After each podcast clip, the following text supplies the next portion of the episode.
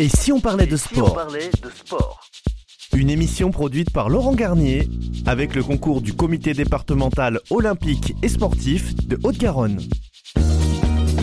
Bonjour à toutes et à tous, très heureuse de vous accueillir dans notre émission Et si on parlait de sport avec euh, à mes côtés Laurent Garnier. Bonjour Laurent. Bonjour Pauline.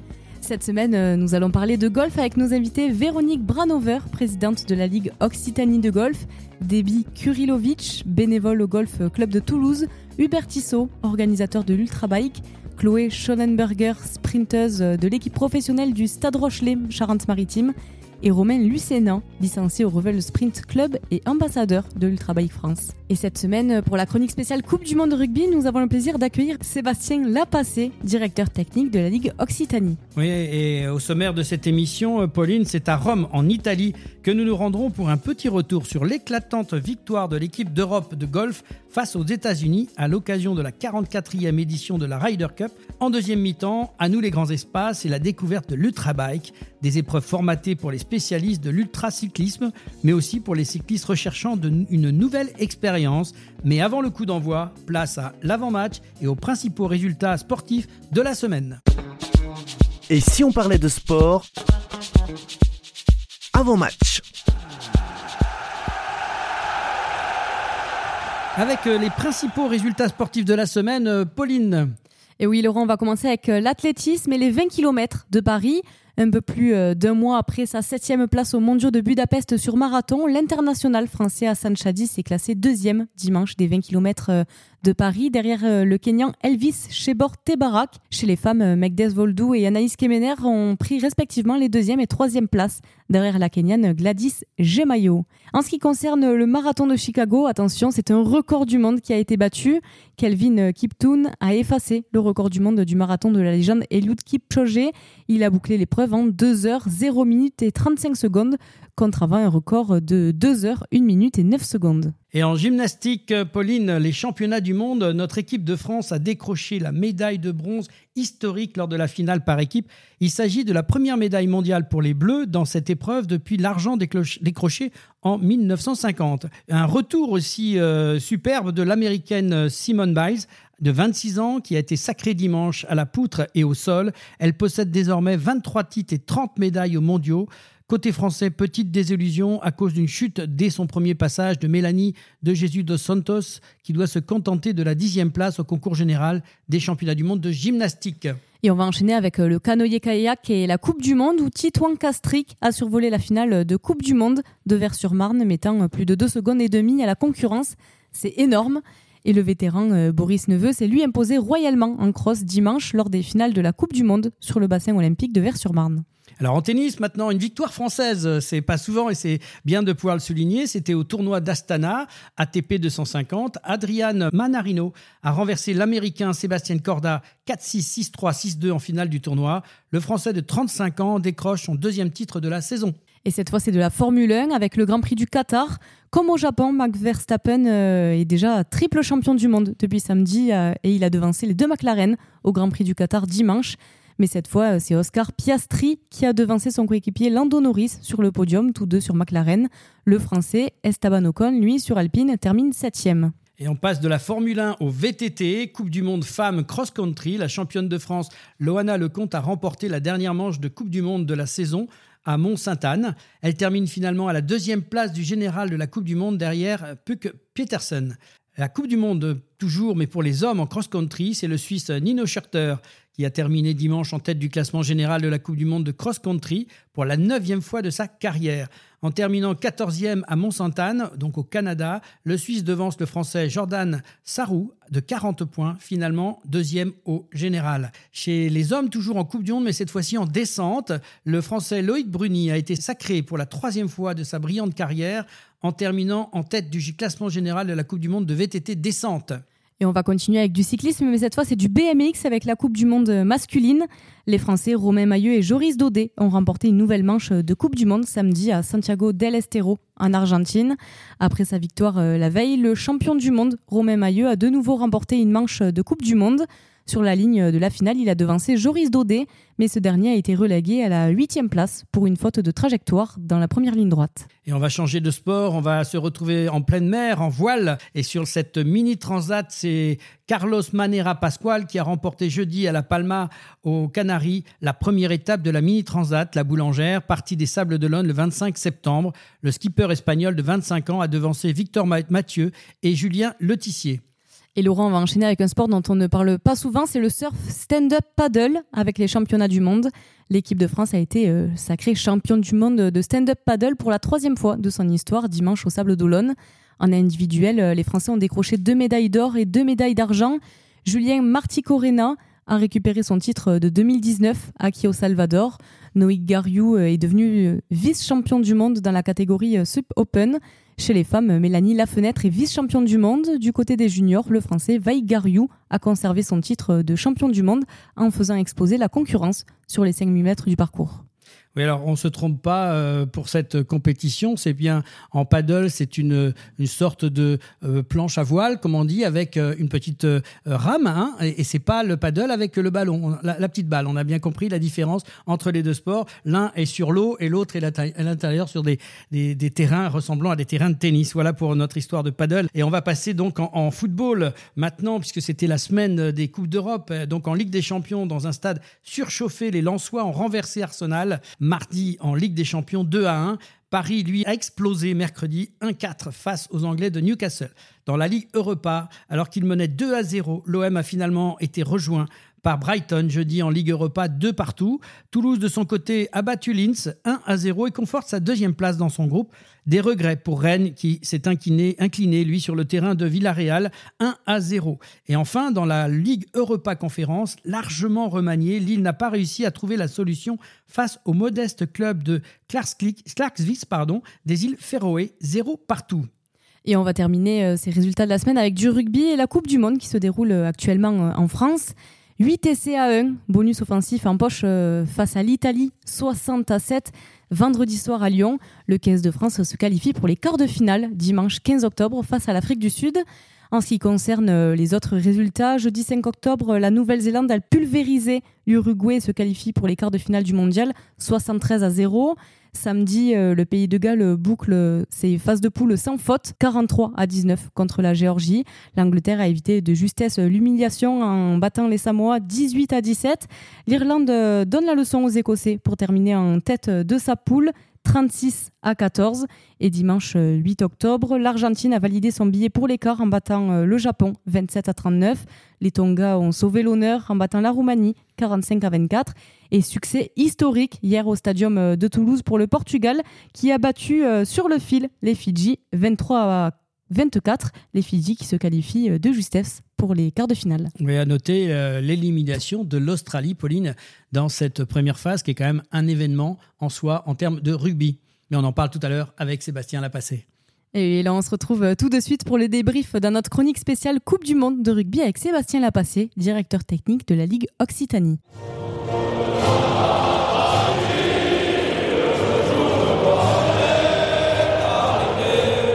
Chronique spéciale Coupe du Monde de rugby.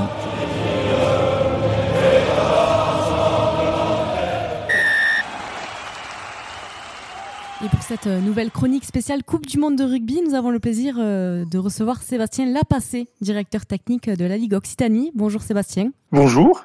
Merci d'avoir euh, répondu à notre invitation pour venir débriefer cette Coupe du Monde de rugby et de nous parler des nouvelles pratiques du rugby. Avec grand plaisir. Après euh, cette belle victoire de l'équipe de France et son parcours sans faute, quelle analyse euh, peux-tu faire de cette équipe euh, de France avant le choc en quart de finale face à l'Afrique du Sud, championne du monde en titre? Eh bien, on est plutôt satisfait.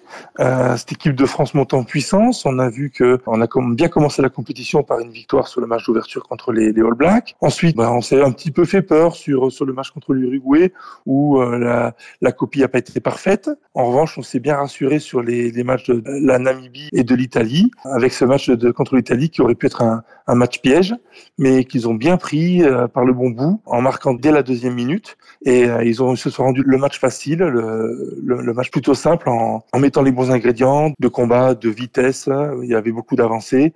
Ça s'est très bien passé. Et puis maintenant, on est, euh, on est suspendu au, retour ou pas de, de Antoine Dupont au sein du 15 de France pour le quart de finale qui sera un, tout autre match que, que celui de, de l'Italie Ouais, c'est ça en fait. La, vraie question, Sébastien, c'est ça a été le point d'interrogation avec ce, grave euh, coup dur avec euh, Antoine Dupont. Est-ce que euh, pour toi, ça a vraiment déstabilisé ou pas l'équipe dans les têtes ou est-ce qu'ils sont assez forts pour aller plus loin sans lui éventuellement? Non, je pense qu'ils sont assez forts pour aller plus loin. Euh, ça les a déstabilisés un petit peu certainement parce que c'est le capitaine, c'est la pierre angulaire de, de l'équipe de France. Il est très important au sein de l'équipe euh, par son rôle de leader et aussi son, son, son rôle de joueur. C'est un petit peu le, facteur X de, de l'équipe de France. C'est un joueur de classe mondiale.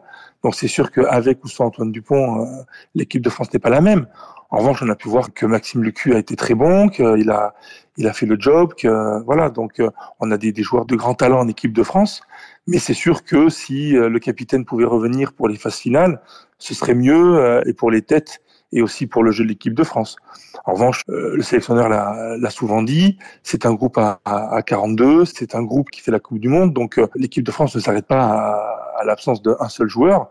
En revanche, ce serait mieux si on pouvait avoir tous nos titulaires aptes pour euh, les phases finales et notamment ce match contre l'Afrique du Sud, champion du monde en titre, qui est un, un des prétendants à, la Coupe du Monde, à sa succession. Donc euh, forcément, on a envie d'avoir toutes les chances de notre côté. Ça risque d'être un match euh, très disputé. Mais je pense que l'équipe de France monte en puissance et qu'elle a les, moyens de, contrarier cette équipe sud-africaine et qu'on peut, passer. Maintenant, la vérité sera sur le terrain. Et au-delà euh, du 15 de France, il y a d'autres surprises dans cette première partie de compétition, notamment euh, l'élimination de l'Australie, une équipe d'Angleterre euh, qui a souffert devant les Samoa, la rébellion de certaines nations qui montrent des signes de progression, notamment le match hier euh, avec la victoire du Portugal face aux Fidji. C'était un très beau match ce match du Portugal contre les Fidji, euh, même si les Fidji n'ont pas produit le meilleur rugby euh, auquel ils nous avaient habitués à, durant cette Coupe du Monde, mais euh, les Portugais ont, bien gagné cette, victoire, ils se, se chercher ce match, ils ont été extrêmement courageux, très disciplinés, ils ont fait preuve d'un un grand enthousiasme. Mais tout au long de la compétition, ils font un match nul contre la Géorgie où euh, ils auraient pu gagner. Euh, ils n'ont jamais été ridicules. Ils ont toujours produit du jeu contre toutes les nations euh, qu'ils ont rencontrées. Donc vraiment, c'était c'est une, une, révélation cette équipe du Portugal, comme les Fidji, qui quand même, au-delà d'une révélation, c'est un peu une confirmation puisque c'est quand même la troisième fois consécutive qu'ils vont en quart de finale. Donc c'est pas une surprise que les Fidji soient à ce niveau-là. Beaucoup de joueurs de l'équipe des Fidji évoluent dans les plus grandes équipes européennes, donc c'est pas c'est pas surprenant. En revanche, euh, ce qui est plus surprenant, c'est de s'être fait un petit peu piéger contre le, Portugal. On les imaginait beaucoup plus souverains sur cette compétition, sur ce match-là. Ça a été, euh, ça a été peut-être un, petit rappel à l'ordre qui leur sera bénéfique parce qu'ils vont rencontrer les Anglais en, en, en, quart de finale. Angleterre qu'on disait moribonde euh, en début de compétition, mais finalement, euh, ils finissent premier de poule et ils ont tout gagné. Euh, ils se, voilà, les Anglais sont jamais vraiment morts, donc euh, il faut se méfier des Anglais parce qu'ils peuvent très bien arriver en demi-finale et peut-être, si tout va bien, croiser la route du 15 de France. Euh, si on passe notre notre épreuve des, des quarts de finale. Donc méfions-nous des Anglais. C'est une grande nation du rugby avec des joueurs talentueux. Même s'ils ont eu quelques difficultés lors, lors du tournoi, ils sont ils se sont ressaisis et, et ils seront ils seront là, je pense, au rendez-vous des quarts de finale contre les Fidji, qui reste d'être un, un, un, très beau match. Et la réaction Après, par, rapport autres... à, par rapport à l'Australie aussi, euh, c'est quand même un, quelque chose d'assez surprenant. L'Australie éliminée oui, au stade oui. des poules. Oui, c'est surprenant, mais au vu des prestations qu'ils ont euh, fournies euh, un petit peu avant, euh, avant la Coupe du Monde, euh, ça laissait pré présager quelques difficultés. Après, ils ont perdu un seul match en fait. Les, les Australiens qu'ils auraient pas dû perdre, c'est le match des Fidji. Ils le perdent pas non plus euh, de manière euh, honteuse, mais s'ils avaient gagné ce match-là, ils seraient, ils seraient en quart de finale. Après, ils ont eu une compétition difficile, une poule relevée. Euh, donc c'est vrai que c'est surprenant, mais euh, le rugby australien est un peu dans la tourmente et, euh, et a des difficultés aussi euh, sur le, le Four Nation ou, ou, dans le, le Super 12. Donc voilà, à voir comment ils vont se restructurer se reconstruire pour la Coupe du Monde en, de, en 2027 qui, qui sera organisée dans, dans leur pays.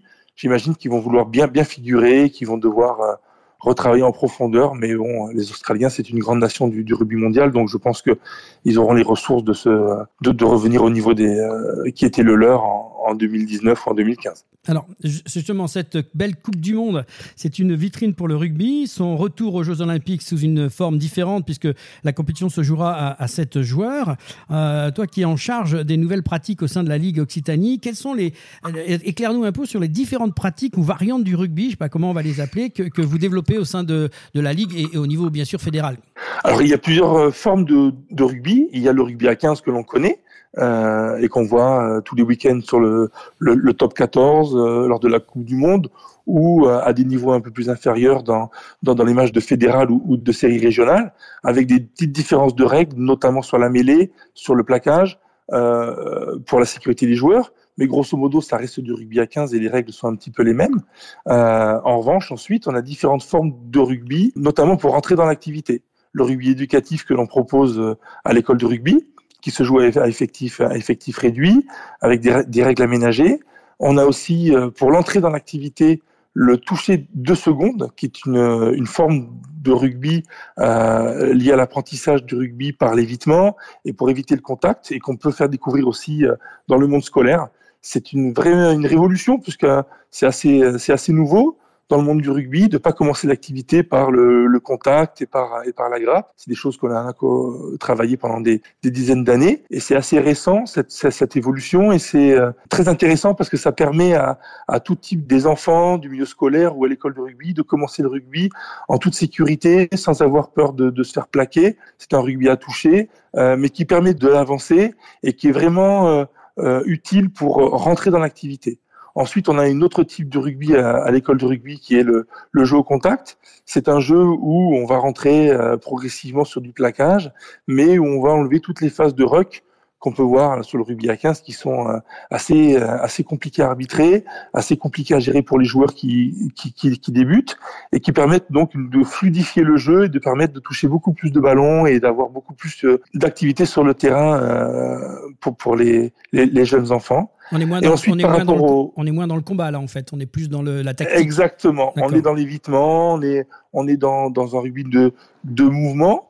Et, euh, et, ensuite, progressivement, on va apprendre aux joueurs à tomber, à plaquer, et on va rentrer sur du rugby un peu plus traditionnel, même si à l'école de rugby, ça se joue avec moins de joueurs, puisqu'ils sont plus oui. jeunes et que les terrains sont plus petits, ils sont adaptés à leur âge. Et pour les adultes, ou les, euh, ou les, les, les, jeunes adultes, on a du, du rugby à 10, c'est un rugby avec les mêmes règles que le rugby à 15, mais qui se joue à 10 contre 10 pour des équipes qui n'auraient pas euh, l'effectif suffisant pour jouer à 15 et qui permet de jouer au rugby comme si on jouait à 15, mais avec 10 contre 10 sur un grand terrain. Ça se joue sur des équipes de jeunes, de cadets, de juniors, euh, également de seniors et notamment chez les filles où les effectifs sont un petit peu moindres que chez les garçons. Et ça permet d'avoir, nous, sur l'Occitanie, un championnat de, de, de cadets à 10 et un championnat de, de seniors à 10 euh, et qui permet à des joueuses qui, qui, qui découvrent le rugby de, de s'adonner à cette pratique où les mêlées ne sont pas disputées, ce qui permet de d'avoir une plus grande sécurité et ça se joue à 3 contre 3 au niveau des mêlées, ce n'est pas disputé. Donc tout le monde peut jouer à, à ce sport-là, il n'y a pas de spécificité de poste particulier comme on a pour le 15 avec les postes de première ligne qui sont très spécifiques et on doit travailler spécifiquement avec eux et leur faire passer des, des, des passeports quand ils sont chez les chez les moins de 15 pour justement le, leur apprendre à, à, se placer en mêlée en, en toute sécurité. Bon, mais écoute, euh, et enfin, ouais, c'est important pour le développement. On a aussi le, le rugby à 5. C'est ça, oui. Oui, on a. Voilà. J'ai terminé le, le, rugby à 5. C'est un rugby pour les adultes et pour les et pour les enfants à partir de à partir de, de, de 14 ans chez les chez les garçons et de et de 15 ans chez les filles, qui permet de jouer avec de la mixité. En revanche, là, c'est très sympa parce que c'est du rugby à 5 à toucher. Ça se joue à 5 contre 5 sur un demi-terrain et, euh, et, on peut jouer donc euh, les parents avec les enfants, on peut jouer euh, les maris avec leurs femmes, on peut jouer euh, donc des équipes mixtes, des équipes de plus de 35 ans aussi. Euh, donc ça permet de, de, découvrir le rugby à tout âge sans contact et, euh, avec des, règles un petit peu aménagées, mais les règles fondamentales sont les mêmes. Il faut avancer pour marquer. La marque, ça reste la même. Il y a des notions de hors-jeu. La passe en avant est interdite. Donc, on garde l'esprit du rugby et on a enlevé tout, toute la notion de, combat et de lutte pour le gain du ballon, ce qui fait qu'on peut rentrer dans cette activité à tout âge et s'amuser et, euh, avoir une activité physique, euh, jouer dans un club. De la même manière que si l'on jouait à 15, faire partie de la grande famille du rugby avec une pratique adaptée à notre niveau et à nos envies, avec des contraintes beaucoup, beaucoup moindres que par rapport du, du, rugby à 15 où euh, il y a le championnat, il y a les déplacements, il y a le bus. Là, avec le rugby à 5, il y a, il y a 5 joueurs en face de nous, on peut jouer. C'est beaucoup plus libre et c'est beaucoup plus, euh, c'est beaucoup plus festif. Bah écoute, voilà. euh, ça me paraît sympa tout mmh. ça. C'est, c'est important pour le développement de cette discipline. Je crois qu'en ce moment, on a la chance d'avoir le sport en, en, vitrine et qui va donner envie à plein de jeunes de, de rentrer, de voir qu'il y a différentes euh, possibilités d'accès au rugby. Je crois que c'est une bonne chose. Bah écoute, je vais te remercier déjà pour l'analyse que tu nous as faite de cette belle Coupe du Monde, de ton éclairage sur ces nouvelles pratiques. Avec grand plaisir. On aura probablement l'occasion d'en reparler avec euh, tous tes collègues qui sont venus depuis le début de cette Coupe du Monde. Et j'ai envie de dire, pour finir, bonne continuation et puis euh, allez les Bleus. Merci beaucoup. Allez les Bleus. Bientôt. Au revoir. Merci. Au revoir. Et maintenant, place à la première mi-temps de cette émission. Et si on parlait de sport avec nos invités Véronique Branover, présidente de la Ligue Occitanie de golf, et Debbie Kurilovic, je ne me suis pas trompé, bénévole au golf de Toulouse. Et si on parlait de sport Première mi-temps.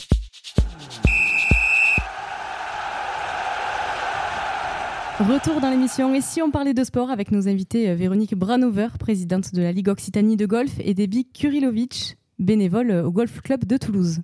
Véronique, bonjour. Bonjour Laurent. Avant d'aborder le golf et de son développement en Occitanie, je te propose un petit retour euh, sur le tournoi de golf considéré comme le plus prestigieux euh, au monde, la Ryder Cup, qui s'est jouée la semaine dernière à Rome en Italie. C'est l'équipe européenne qui l'a emporté face aux États-Unis sur un score de 16.5 à 11.5. Tu vas m'expliquer dans quelques temps, euh, moments ce que ça veut dire. Juste quelques mots pour nos auditeurs sur cet événement. Ce trophée historique de golf a été créé en 1927 par Samuel Ryder. Vous êtes d'accord? Oui. Voilà. D'où le nom de Ryder Cup. Voilà, donc c'est pour expliquer aux gens. C'est une compétition majeure du golf qui se déroule tous les deux ans. Chaque édition se joue sur un parcours de golf différent. Les origines de ce trophée remontent à un affrontement entre une équipe britannique et une équipe américaine. La Ryder Cup alterne l'endroit où se déroule la compétition. Une compétition sur deux se déroule sur un parcours américain, tandis que l'autre se déroule sur un parcours européen. Véronique, qu'est-ce que ça vous inspire, cette euh, compétition? Ce que ça m'inspire, mais justement, c'est la quintessence du golf. C'est euh, c'est le plus bel événement. C'est votre qui... Coupe du monde de rugby, en fait. Oui, voilà, c'est ça. Non, mais c'est vrai, c'est ça. ça. ça. peut être comparé à ça, en tout cas, au, au moins au niveau du, du nombre de, de spectateurs euh, présents. Et puis aussi derrière son écran télévisé, parce qu'il y a énormément de monde qui suit. Euh, c'est euh, le moment où on voit le meilleur golf qu'il puisse euh, avoir sur cette terre, en fait. C'est ça concrètement un petit peu, ça, ça, se passe comment cette compétition? Parce que moi, je suis pas du tout un golfeur. Par contre, sachant que j'allais faire cette émission, j'ai fait mon job, j'ai été, j'ai regardé à la télévision, j'ai vu les trucs. Il y a des choses que j'ai pas tout compris. Ah. D'abord, les points, j'ai pas trop compris comment ça marchait, mmh. mais je me suis passionné parce que j'ai vu un public, j'ai vu des joueurs qui tapaient des balles avec des résultats et des, des, des, des à des endroits impossibles à jouer. Et ça, ça m'a, ça m'a intrigué. Je, je suis rentré dedans en fait, grâce à la télé qui a bien bossé là-dessus. Mais j'aimerais un peu plus comprendre aujourd'hui comment ça marche. Alors, j'ai deux golfeuses là. Euh, Expliquez-moi comment ça marche cette coupe euh, Ryder Cup. Alors d'abord, euh, de quelle manière sont composées les équipes Voilà. Hein Déjà. Euh, donc chaque, chaque équipe, l'équipe américaine et l'équipe européenne est composée des meilleurs joueurs du monde et qui ont recueilli le plus grand nombre de points pendant l'année précédant la, la Ryder, jusqu'au dernier moment même. C'est un classement mondial, un peu comme un, au tennis. C'est le classement dire. mondial, ouais. voilà. Ensuite, il y a le choix du capitaine, parce qu'il peut y avoir euh, effectivement des joueurs qui n'ont pas les points, mais qui ont euh, du talent, je sais pas, quelque chose de, de plus que les autres. Et c'est le capitaine speak, donc c'est le capitaine qui prend, voilà, et qui choisit. Donc c'est un grand honneur, hein, je pense, pour euh, tous ces tous ces joueurs de pouvoir euh, intégrer ces équipes. Et ensuite, c'est simple, hein, c'est un match. ce sont des matchs, alors par équipe.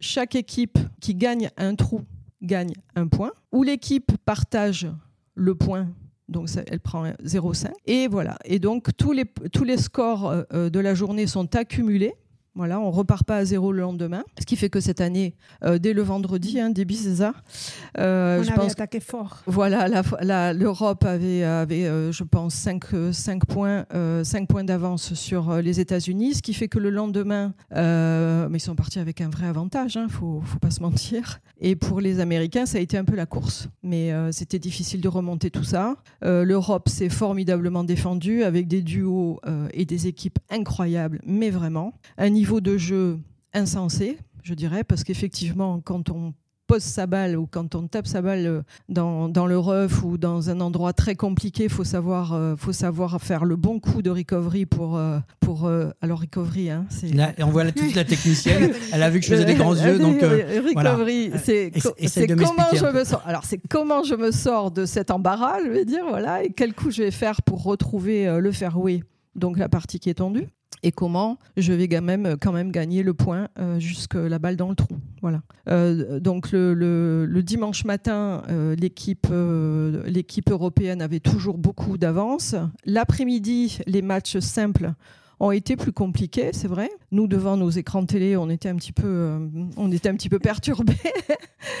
Mais bon, voilà, c'était. Il, y avait une ambiance extraordinaire. Ben on a senti un public autour d'eux. Enfin, bah, euh, c'est difficile de. Alors d'abord parce que sur les, le terrain, franchement, les gens qui viennent sont forcément que des passionnés. Moi, j'ai eu la chance d'y assister en 2018 à Paris. Ah, franchement, c'est juste insensé. On n'imagine pas qu'on va vivre quelque chose comme ça. La foule, euh, euh, le, les, déguisements, euh, enfin, je ne sais pas comment vous dire, c'est incroyable. je crois que les gens, ils ne s'attendent pas ça du sport du golf. Oui, Ils s'attendent peut-être ça dans des autres disciplines, mais pas dans le golf. en fait, ça, tu as raison. L'impression qu'on peut mm. avoir, le golf, c'est euh, c'est calme, ça fait pas de bruit, on entend la balle en l'air, on sait pas où elle va. C'est un peu l'image, malheureusement, qui est donnée. Grâce euh, à, des images de télévision, on comprend mieux. Mais c'est sûr que ce que tu dis au niveau du public, euh, je crois que moi j'ai vu que ça dans, dans des Ryder Cup. J'ai rarement vu ça dans peut-être des très très grands rendez-vous, mais la Ryder Cup, c'est quelque chose de particulier, j'ai l'impression. Il y a peut-être les mm. championnats du monde quand même de golf qui, qui occasionnent ce genre de délire. Mais c'est vrai que dans le golf, on n'est pas toujours euh, très euh, sérieux. Et la Ryder Cup le démontre. C'est en fait que c'est le moment de folie, en fait, où les gens euh, sont passionnés, crient. c'est la folie. Voilà, il n'y a rien d'autre à dire. Ça court dans tous les sens. c'est déguisé. On voit des trucs incroyables. Les Américains habillés en drapeau américain, les Européens habillés avec voilà les drapeaux européens, les kilts. Les, enfin, tout, tout, le monde y va de son, de son déguisement et surtout de sa ferveur. Voilà. Et ça, c'est un, un moment merveilleux. Ouais, vraiment. Et justement, vous avez parlé de la façon dont se formaient euh, les équipes. Comment expliquer l'absence de Français dans cette équipe européenne? Ah, écoutez, alors, bon, je pense que tous les Français euh, ont regretté euh, que Victor Pérez, qui était donc notre star à nous, ne soit pas, ne soit pas dans cette équipe. Maintenant, voilà, il y a des règles, il y a, un cadre. Les, joueurs sont, sont sélectionnés au mérite et malheureusement, bah, cette fois-ci, ça l'a pas fait pour Victor, mais on, on espère vraiment qu'on le verra Alors, en rider la prochaine fois. Déby, tu disais tout à l'heure qu'il y avait d'autres compétitions, euh, des filles, euh, juniors. Euh, explique-nous un peu ça aussi en parallèle, de, parce que là, il y a eu plein de compétitions, mais nous, on a. Voilà, donne-nous un peu d'explications sur tout ça. Ce n'est pas que la Ryder Cup qu'on a gagné. on a gagné aussi la Junior Ryder Cup, que ça s'est joué aussi à Rome.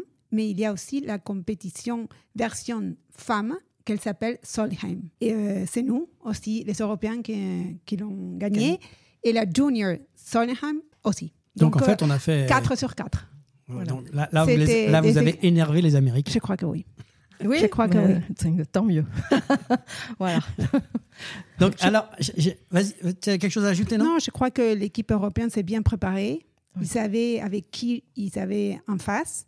Ils se sont bien préparés. Donc, tu veux dire qu'avant ça, ils ont euh, travaillé sur le terrain, ils ont, ah, été, ils ont été prendre des repérages? Sûrement, sûrement. Il y a ça, et puis il y a aussi le fait que une partie des joueurs de cette année étaient ensemble déjà dans les dernières, les deux dernières au moins, donc je pense mm. qu'ils sont amis dans la vie aussi. Euh, je pense qu'il y a beaucoup de respect, beaucoup de travail ensemble, beaucoup d'amitié, et je pense que mm. c'est nécessaire là de se serrer les coudes parce qu'il y a des moments où bon, la compétition, on le sait, n'importe quelle compétition, c'est difficile. Et, euh, et, là, vraiment, je pense qu'ils étaient particulièrement bien, bien préparés. Ouais. Tu es en train de me dire que c'est un esprit d'équipe, quoi. C'est une espèce d'osmose. Oui, oui. Bah, pour un sport individuel, c'est bien de parler d'esprit d'équipe, en fait, puisque au départ, le golf, c'est un sport individuel, mais que finalement, on voit bien que en équipe, ça fonctionne bien aussi, voire même encore mieux, parce que c'est de là qu'on tire vraiment euh, cette folie, ou du moins qui peut donner envie aussi aux néophytes de venir nous découvrir.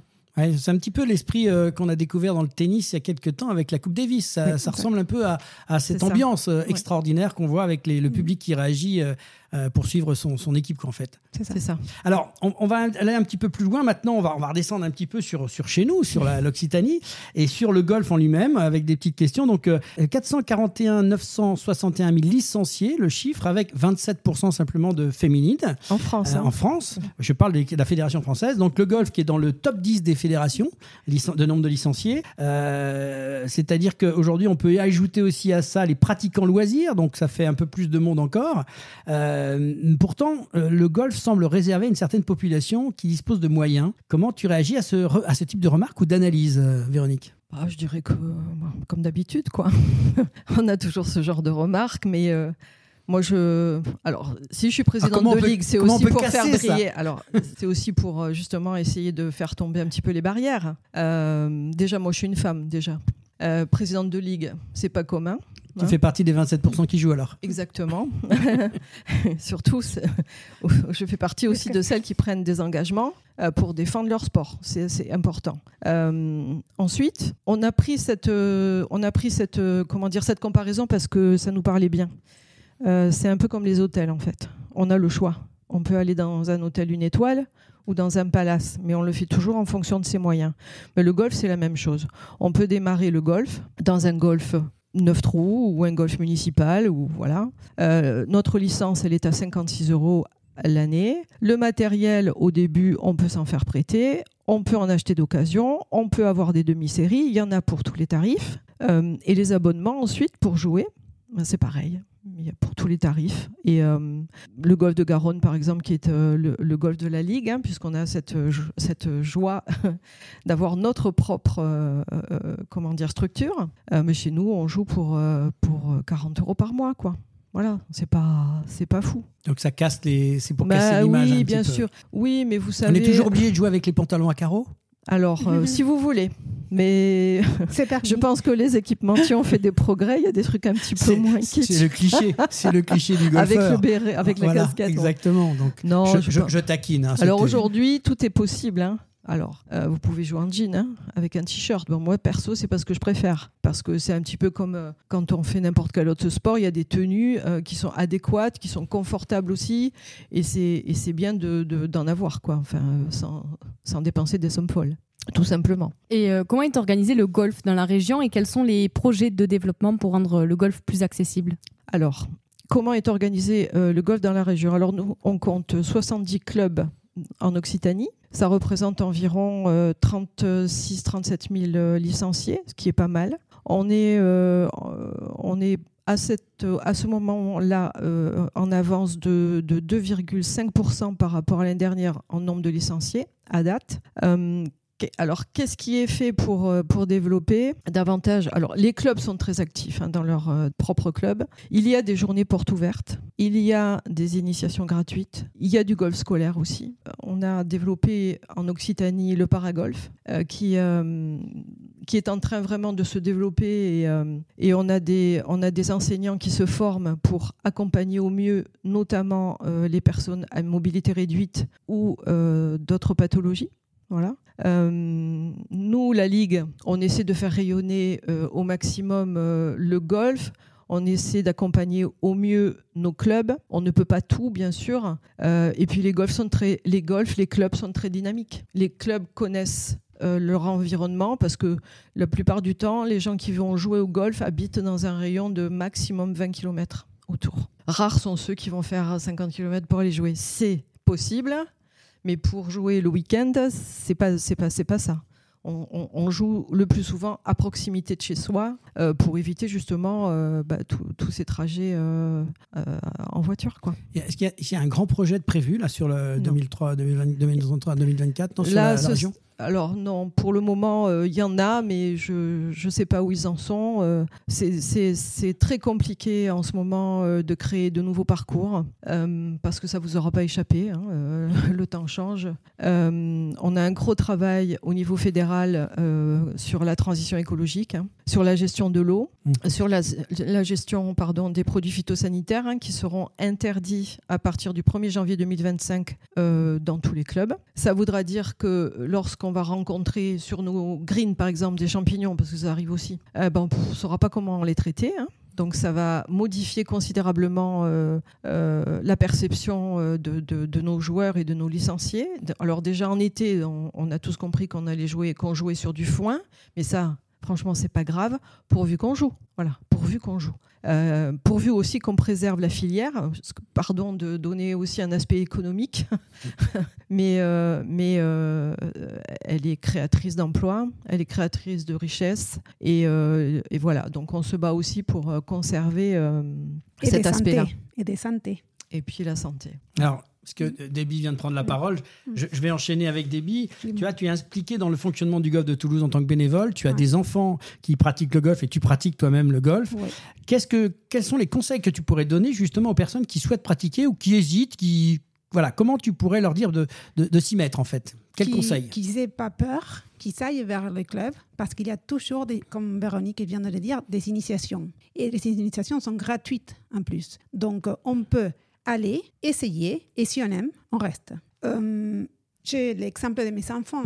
Un, jour, ils sont allés à un anniversaire, à un golf. D'ailleurs, le golf des Garonne, celle de Véronique. Ils sont accrochés. Le lendemain, ils m'ont demandé est-ce qu'on peut revenir? Parfait, très bien, je le ramène. Et depuis, ça fait deux ans qu'ils vont tous les jours. Donc, ça a été radical. Le coup de foudre. Le coup de foudre. Ils ont découvert euh, un environnement naturel, que ça leur convenait parfaitement, social aussi, parce que dès qu'ils arrivent, il y a des autres petits je parle de leur cas, des cas petits. Il y a des autres petits, les petits, toujours, ils vont vers les autres petits.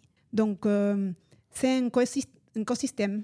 Et à quel âge on peut commencer justement le, golf? À 5 ans. À 5 ans, on peut commencer. Donc il y a des, petites, des petits clubs qui sont faits pour eux. Oui, il y a des petits clubs qui sont faits pour eux. Tout est, tout est, les, les enseignants sont formés à ça. Euh. Il n'y a pas, pas d'âge limite au-dessus, en fait. Ah non. non.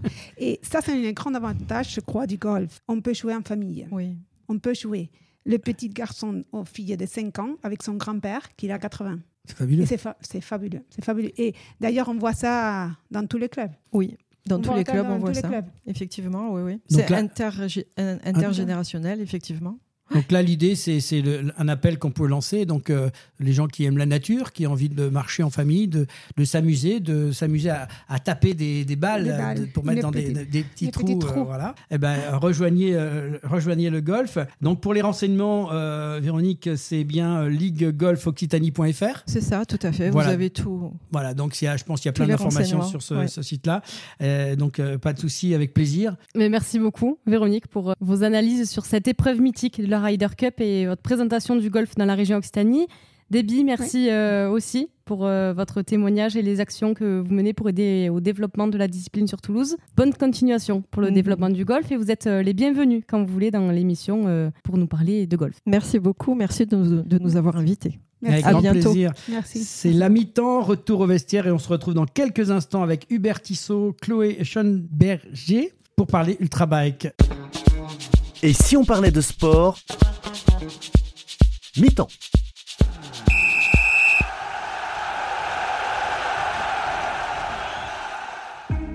Passionné de sport, vous souhaitez participer à son développement sur le territoire de la Haute-Garonne Alors ne cherchez plus. Le comité départemental olympique et sportif de la Haute-Garonne est là pour vous. Notre passion commune, l'excellence sportive et l'olympisme. Le CDOS 31 accompagne les comités départementaux et les clubs dans leur développement. Par des formations adaptées aux bénévoles salariés pour développer leurs compétences, par l'organisation de multiples manifestations sportives dans lesquelles vous pouvez être intégré, à travers la mise à disposition de volontaires en service civique. Alors contactez le comité départemental olympique et sportif de la Haute-Garonne dès maintenant par mail contact@cdos31.org ou au 05 62 24 19 02. Ensemble, faisons briller la Haute-Garonne à travers le sport. Et si on parlait de sport Deuxième mi-temps. Retour sur le plateau de l'émission Et si on parlait de sport avec Hubert Tissot, fondateur de l'Ultrabike France, qui a lui-même réalisé plusieurs épreuves d'ultra distance, accompagné par Chloé Schonenberger, qui est sprinteuse de l'équipe professionnelle du stade Rochelet Charente-Maritime et elle-même ancienne athlète de l'Occitane Cyclisme Formation Eurinvest. Elle a réalisé le 16 septembre dernier les 200 km de euh, l'Ultrabike France dans le L'Aude. L'Aude. Voilà. Euh, merci d'avoir accepté tous les deux notre invitation pour parler de l'ultrabike. Pour commencer, ma première question, elle va être simple, c'est qu'est-ce que l'ultrabike euh, Je connais l'ultra trial euh, avec ses courses interminables dans des pays, dans des paysages somptueux, mais pas l'ultrabike. Alors euh, Hubert, tu peux nous en dire un petit peu plus. Qu'est-ce que l'ultrabike Ce sont des épreuves de longue distance en vélo. historiquement, il y a des grandes épreuves qui sont pas très connues du grand public, mais qui existent déjà depuis quelques années, comme la Race Cross America, qui est une épreuve qui traverse les États-Unis d'ouest en est, 4800 km en moins de 12 jours. Vous avez la même chose en France qui existe maintenant depuis 5 ans, qui est la Race Cross France. Donc là, vous avez 2500 km. Et puis, euh, depuis 4 euh, ans aussi, il existe d'autres formats un peu moins longs, des 1000 km, et qui, euh, qui existent et qui marchent bien. Voilà. Donc euh, nous, on a eu la volonté de démocratiser cette discipline. On est vraiment des passionnés. Et pour ce faire, on a créé Ultrabike France avec des 500 km, ce qui est une, euh, un format qui est, euh, on va dire, un peu plus adapté au grand public. Et est-ce que vous pouvez nous faire une présentation de cette nouvelle discipline qui existait à l'étranger et maintenant en France? Alors c'est simple. Vous avez soit une trace imposée, soit une trace avec des checkpoints. Vous allez d'un point A à un point B. Donc parfois ce sont des boucles, parfois c'est des courses en ligne. Et il y a une contrainte de temps. Voilà, c'est ce qui nous différencie de ce qui a toujours existé, le, cyclotourisme. Ça reste une course alors quand même? C'est une course, une course où en fait on doit être en autonomie, donc gérer à la fois son physique, le mental, euh, le matériel, se nourrir, euh, dormir, etc. Voilà, il y a tous ces paramètres à gérer. Et comment vous est venue cette idée de structurer des épreuves euh, cyclistes longue distance et pourquoi ne pas se rattacher à une fédération? Bah, La Fédé n'existe pas encore, donc euh, vraisemblablement ça devrait arriver puisqu'en fait euh, nous on a pratiquement 10 ans de retard par rapport au trail. quand il y a quelques années on parlait de l'UTMB, la diagonale du fou, etc le grand public ne connaissait pas. Aujourd'hui, tout le monde connaît. On précise que c'est de la course à pied, le trail. Hein, course, à, course, à, pied euh, plutôt euh, en nature. Et euh, l'ultra bike cyclisme connaît cet engouement actuellement. Donc, on n'en est qu'au début, mais je pense que ça va, ça va gagner. En fait, depuis le Covid, il y a pas mal de, de personnes qui s'y intéressent. Et ce qui est très intéressant dans cette nouvelle discipline, c'est que c'est un paradigme complètement différent. Ça reste du vélo, mais c'est carrément autre chose. Ce n'est pas que du vélo. Et, tu proposes des parcours de, combien? Quelles sont les distances, différentes distances que vous proposez à l'Ultra Bike France? Notre distance euh, phare, c'est le 500 km. Mais pour justement euh, être cohérent avec euh, notre façon d'amener les choses, on propose un 200, un 300 et un 105 km pour justement avoir laissé la possibilité aux personnes de s'essayer sur un 200 pour après effectivement faire un 300 et après basculer dans un 500. Alors, sur le plan des épreuves, peux-tu nous en dire un peu plus sur vos sorties, les dernières sorties qui ont été faites? Que c'est récent en fait euh, cette, euh, organisation. Comment ça s'est passé? Je crois que le week-end dernier il y avait quelque chose d'organisé. Raconte-nous un peu comment ça s'est passé. Alors euh, donc nous on a créé cette association. On a fait l'an dernier trois épreuves. Cette année on en fait six. Et cette année on a fait la cinquième des épreuves qui a eu lieu dans, dans le 66 au départ de, de Toulouse, donc à côté de Perpignan. Et donc comme je l'ai dit précédemment, il y a eu un 200, 300 500 km. le compagnon de Chloé a fait le, 300 km, voilà, en préparation justement à une autre épreuve d'ultracyclisme. Puisqu'en fait, nous, l'idée de, notre épreuve, de nos épreuves, c'est d'amener effectivement des, personnes qui sont cyclistes mais qui ont envie de s'y essayer, mais aussi de permettre aux ultracyclistes qui ont visé une grande épreuve euh, de venir se préparer chez nous. Donc il y a un mélange de genres, mais qui est assez intéressant, puisque justement, il y a, Il y a des personnes qui commencent à être connues dans le milieu et qui, côtoient justement des, débutants. Alors, comment c'est organisé concrètement une, une, épreuve? J'arrive, euh, qu'est-ce qui est pris en charge? Au niveau de la sécurité Bien évidemment, c'est souvent les questions qui doivent être posées. Comment tout ça, ça fonctionne? Alors, on prend le temps de préparer les personnes. Donc, nous, on fait des, des, des briefings en visio, donc euh, deux, trois semaines avant. Il y a beaucoup d'indications qui, qui, qui, sont données sur notre site internet pour se préparer, puisque vous venez pas comme ça. Euh, il n'y a pas que la préparation physique, il faut aussi avoir le bon matériel. Il faut aussi avoir euh, compris qu'il y a une trace à, télécharger. Il y a un, certain équipement par rapport à des compteurs, etc. Donc, quand vous venez le jour de l'épreuve, il y a un départ commun sur les trois parcours, et après, chaque chaque personne se gère se gère seul, en autonomie, euh, pour arriver effectivement avant la barrière horaire. Et donc, donc en fait, on se lance là-dedans. Il faut une préparation particulière. Faites passer des tests. On peut se lancer comme ça sur un 200 km. Il n'y a pas de danger quand même de. Alors oui. Alors, au niveau sécurité, ce qu'il faut savoir, c'est que chaque participant a un tracker sur lui. Ce tracker est relié à un système de live tracking. Donc euh, nous, organisateurs, ainsi que les familles, ainsi que les coureurs entre eux, savent qui est où et à quel moment. Et donc vous avez, vous, une organisation euh, secourisme autour qui, de, de ces épreuves-là Comment c'est organisé? Alors nous, bien sûr, on est en lien avec les SDIS, donc de chaque département. Donc on a tout un protocole euh, au cas où il arrive quoi que ce soit, comme chaque, euh, chaque événement sportif. Alors cette moi j'ai envie de dire, comment on en arrive à, une idée comme ça? Parce que euh, tu as un passé, j'imagine, dans le vélo, il y, a, y a cette passion du vélo, tu as peut-être sûrement fait des choses avant. Comment on dit un jour, voilà, je, je, veux lancer une opération comme ça? C'est quand même un pari dans le temps? Complètement. En fait, euh, bah, après avoir fait beaucoup de compétitions, j'étais vraiment amoureux de, ce, de, cette façon de, pratiquer et euh, j'avais envie d'autre chose. J'avais fini un cycle. Hein. Et, et, en fait, ce que je trouvais intéressant, c'était de le vivre, mais d'une manière différente. Donc j'ai fait une traversée des Pyrénées j'ai fait une traversée des Alpes, etc. Et puis la notion de compétition me manquait. Donc euh, le fait effectivement de, de, rejoindre ce type d'épreuve, j'ai trouvé ça super intéressant, si bien qu'aujourd'hui, c'en est vraiment une, c'est presque une nouvelle discipline. Voilà, je fais du vélo, mais d'une manière complètement différente. Et comme je disais, ce n'est pas que du vélo, c'est un challenge. Chaque épreuve pour nous, c'est un challenge. Voilà, c'est est-ce que je vais y arriver ou pas? Je vais tout faire pour y arriver. Et puis euh, c'est une aventure, une aventure, euh, ne serait-ce sur un 200 que sur un 500 ou un 1000 ou un 2000, c'est toujours une aventure. Et participer sur des épreuves, je prends l'exemple parce que je, pour l'avoir pour l'avoir suivi à la grande époque euh, sur des épreuves du Tour de France qui sont les fameuses étapes du Tour euh, organisées par les amateurs euh, dans le cadre du Tour de France. Est-ce que ça, c'est des, choses que tu as vécues ou que tu as envie de faire Comment? Parce qu'il oh. y a, y a, au-delà de 150 km à chaque fois, puisque c'est une étape du Tour de France pour la plupart. Oui, tout à fait. Ça reste du cyclisme pour nous. En fait, c'est pas péjoratif quand je dis ça, mais c'est du cyclisme entre guillemets classique.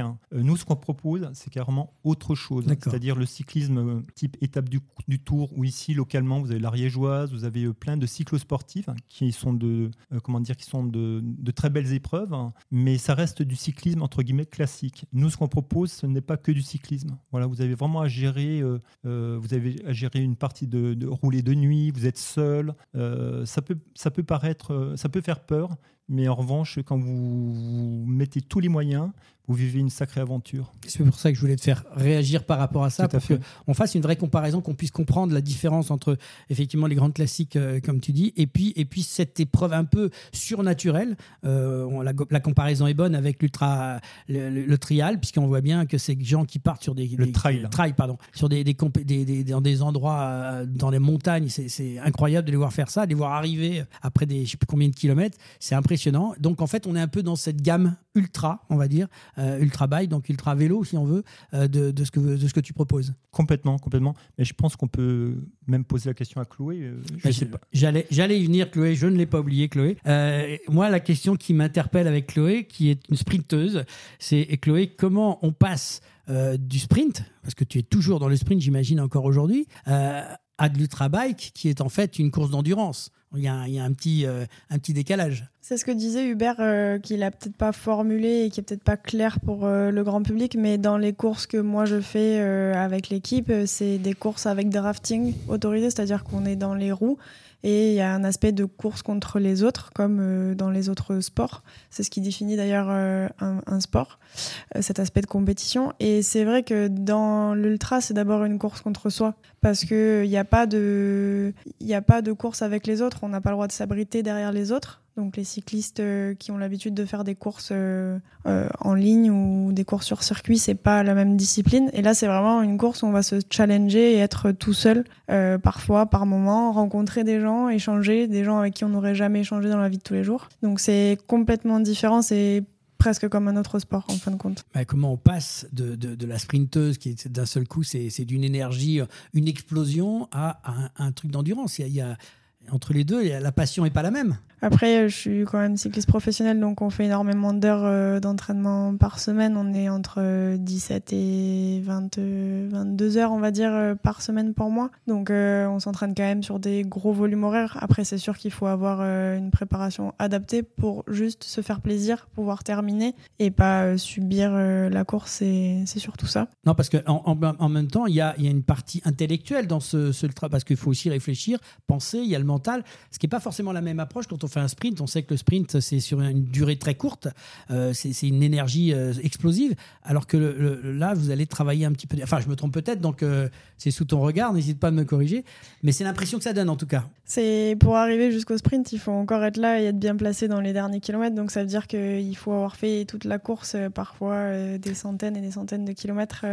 avant. Et puis après, un sprint, c'est parfois en très gros comité, donc il n'y a pas forcément de difficultés à suivre, etc.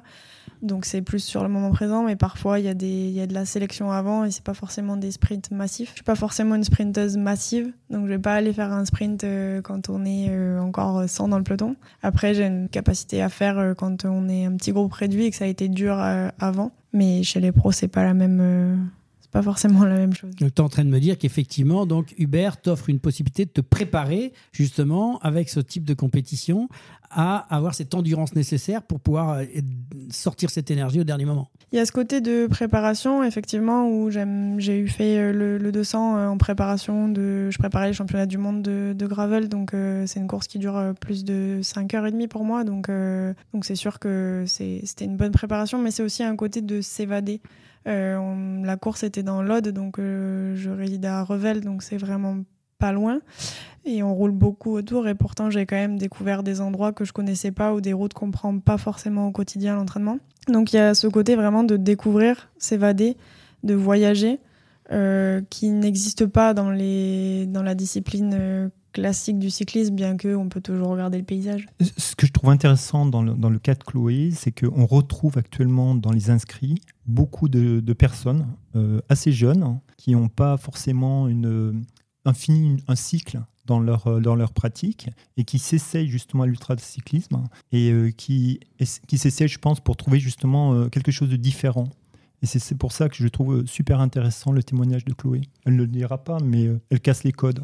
Mhm. Alors, une petite question, tu parlais championnat du monde de gravel, ça a donné quoi Un parcours très très très très dur. Et euh, pour le coup, euh, c'est un bon exemple, je suis pas assez entraînée pour ce genre de distance. 140 km euh, en gravel, c'est très long. C'est ce qu'on fait sur la route, mais on roule beaucoup plus vite, au moins 10 km heure au-dessus, donc on passe beaucoup moins de temps. Et là, j'ai eu, eu du mal même à terminer, donc mon objectif c'était vraiment de réussir à terminer. J'étais plus forcément dans l'optique de faire la course et j'étais vraiment en gestion pour le coup, euh, vraiment sur la gestion de ma course, je finis, je crois, 69e, euh, mais c'est anecdotique, pas forcément la place. Euh. Déjà, 69e, il faut y être quand même. c'est super intéressant ce que, ce que vous dites. Petit conseil aujourd'hui, pour terminer cette interview, que tu pourrais donner ou que vous pourriez donner tous les deux aux gens qui veulent se lancer dans cette aventure de l'ultra-bike. Qu'est-ce qu'on peut dire? Alors, les deux, vous avez chacun une approche un peu différente. Toi, en tant que, coureuse jeune femme, qui, qui qu'est-ce que tu pourrais dire un peu à, à toutes ces jeunes femmes qui se lanceraient là-dedans? Et puis, toi, euh, euh, qu'est-ce que tu peux donner justement à, l'ensemble du public un peu euh, qui sont entre les deux, on va dire aujourd'hui? En fait, c'est vraiment au moment où ça devient difficile que, que, que ça commence. C'est là que fait, c'est ce qu'on vient chercher, c'est qu'on vient essayer de sortir de sa zone de confort. Donc il ne faut pas avoir peur euh, que ce soit difficile parce que ça le sera. Euh, il faut s'accrocher, se préparer physiquement pour euh, pouvoir prendre du plaisir et pas subir la course. Bien sûr qu'il y aura des moments très difficiles, il y aura des moments où ce sera vraiment exceptionnel de vivre ça. mais je pense qu'il faut s'écouter, prendre le temps de, gérer sa course. faire un plan, c'est bien sur le papier, Mais parfois, euh, on a besoin de dormir maintenant et bon, il faut trouver une solution. Ou manger, ou les bars, les gels, ça passe plus, ou on n'a plus d'eau, ou il faut trouver une solution. Donc c'est vraiment s'écouter et je pense euh, apprendre à, à faire en fonction de soi et pas faire la course en fonction des autres. On sent la passion là quand même. Hein. Et tout est Ah, dit. tout est dit. hein. Je- voilà, je sais pas ce que tu peux rajouter pour conclure, mais Ben, pas grand chose. juste, je pense que ben, il faut essayer. Il faut essayer. Et puis, euh, je pense que c'est, comme tu l'as très bien dit, euh, très justement, euh, Chloé, c'est c'est vraiment une introspection. On est seul avec soi-même et on vit une, une aventure incroyable. On passe par tous les états. Et c'est un truc de dingue. Alors prochaine aventure, c'est quand? Alors justement dans les Le- programmes à alors, venir. je vous donne rendez-vous le 28 oct- octobre, ça tombe très bien, au départ de La Beige, et on va faire donc euh, 500 km, bon 200, 300 ou 500 km.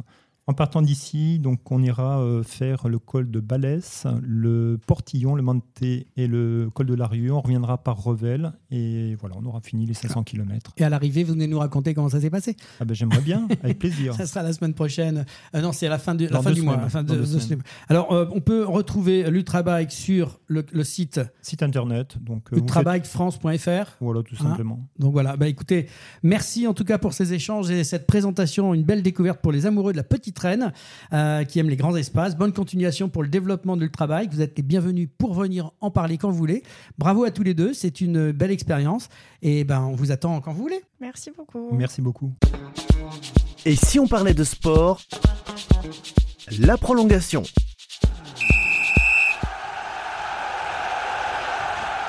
On se retrouve pour la prolongation et le quiz avec nos invités Véronique Branover, Debbie Kurilovic, Hubert Tissot et Chloé Schellenberger. Est-ce que vous avez une idée de ce qu'est le quiz Hmm, Un jeu Question-réponse. C'est ça. En fait, le golf, vous allez avoir euh, des questions sur l'ultrabike et l'ultrabike, à l'inverse, vous allez avoir des questions sur le golf. Vous avez trois questions. vous avez trois questions chacun avec euh, plusieurs réponses. À vous de me donner euh, la bonne réponse. On va commencer par le quiz golf pour l'ultrabike. Combien y a-t-il de clubs dans un sac de golf au maximum? 7, 9, 14 ou 16 14. C'est une bonne réponse. Bravo. On n'en a pas parlé. hein. C'est ça, c'est ça. Donc c'est bien. Donc il y en a qui ont joué au golf. C'est bien. Ouais. Une licence TAPS, Est-ce que ça tu as aide. fait du vélo Ah. Ah, voilà. On est mal. Attention. Allez, on va passer pour une question ultrabike pour euh, mesdames les golfeuses. Qu'est-ce que l'ultrabike? Des épreuves de longue distance en course à pied, des épreuves de longue distance à vélo, des épreuves de longue distance en moto ou des randonnées en haute montagne Réponse 2. Bonne réponse. Allez, on va repasser au golf. Qu'y a-t-il comme club en tout dans un sac de golf? Driver hybride fer, driver bois hybride fer wedge putter, driver bois fer putter ou bois fer wedge putter? Dans tous les cas, il y en a beaucoup. La deuxième. C'est une bonne réponse. Driver bois hybride fer wedge et putter. On va faire euh, une autre question ultra bike. Combien y a-t-il de choix de distance? 2, 3, 4 ou 5 4. Non, 3. 200, 300, 500. 3 ou 4 3. Bonne réponse. C'est ça. Moi, On j'ai bien sympa, écouté. la présidente a rattrapé le coup, mais c'était parti. euh, Attention, hein. Bon, on valide, on valide, mais bon, hein, t'es sympa. Bien, bien, bien. Bon, ils sont fair play en face, c'est bon. Allez, dernière question. Golf, comment s'appelle la zone verte claire? Le green, le fairway, le départ ou la zone tendue à ras Fairway? C'était le green. Ouais, mauvaise Ouais, réponse. ouais. Ah oui. 2 sur 3. Dernière question ultra bike. Quelles sont les distances proposées? 100, 200, 300, 100, 300, 400, 200, 300, 500 200, 300, 500. Bonne réponse. Et du coup, ça fait Et- 3 et- sur 3 pour euh, le golf et 2 sur 3 pour l'ultra bike. Et victoire donc euh, du golf. Voilà donc. euh, Bravo, mesdames. bon, on va faire le juste pour le fun pour voir si vous auriez répondu à la dernière question. Je pense que. Et là, je vais laisser la présidente poser la question. Alors, le Comité international olympique, le CIO, est l'autorité suprême des Jeux olympiques. En quelle année a-t-il été créé Le CIO, hein, Comité international? 1894, 1896, 1992. La deuxième. Et non, La- c'est la première. 1894. La première. Pour le fun, ils se sont rattrapés. Et si on parlait de sport? Fin du match. Et fin du match et de cette émission avec les grands rendez-vous de la semaine dans l'agenda des sportifs. Euh, Oui, et cette semaine, euh, vous pourrez suivre pas mal de sports avec notamment le 15 octobre, le marathon euh, d'Amsterdam aux Pays-Bas. Le 15 octobre, il y aura aussi de la MotoGP avec le Grand Prix d'Indonésie. Il y aura également euh, du rugby dans le cadre de la Coupe du Monde avec les quarts de finale dont on vous a parlé tout à l'heure. Donc samedi euh, 14 octobre, nous retrouverons euh, le Pays de Galles face à l'Argentine et euh, le choc entre l'Irlande et la Nouvelle-Zélande. Dimanche, euh, il y aura les quarts de finale entre l'Angleterre et les Fidji et le 15 de France face à l'Afrique du Sud. Jusqu'au 15 octobre, il y a aussi euh, les championnats du monde hommes et femmes de beach volley au Mexique. Du 14 au 19 octobre, les championnats du monde mixte de curling à Glasgow en Écosse. Et enfin, à partir du 18 octobre, il y a les championnats d'Europe de gymnastique acrobatique en Bulgarie. Et le mardi 24 octobre, il y aura Dialogue Sport au Centre des congrès et d'exposition Diagora Labège, une soirée spéciale où l'on parlera de sport. Trois conférences sont prévues, le sport au féminin à l'horizon, le sponsoring et les réseaux sportifs, ainsi que les collectivités au cœur du financement du sport. Tous les renseignements euh, sont disponibles sur le site sportivité.fr.